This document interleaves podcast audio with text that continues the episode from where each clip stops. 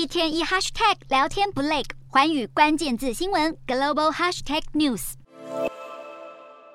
赢球后，英国球迷兴奋地在街头手舞足蹈，沉浸在比赛的激情当中时，来一杯啤酒是过去世界杯的标配。不过，今年的英国球迷没得喝酒，因为卡达禁止在场馆贩售酒精。百威空荡荡的帐篷显示着卡达是铁了心要禁酒。不过，这样的一个禁令也意外的让英国球迷史上第一次没有因为在世界杯酒醉闹事被逮捕。在上一届的世界杯就有三位英国人被逮捕。不过，对于这样的禁令，外国球迷大多还是觉得很扫兴。不过，像足球比赛这种容易激起球迷情绪的活动，禁酒也未必是坏事。例如，在一九六九年，洪都拉斯和萨尔瓦多就曾经因为不满足球比赛的胜负结果，两国出兵互打。近期的印尼足球场踩踏事件，更是造成一百多人伤亡。没有酒精的催化，或许反而更能享受比赛本身。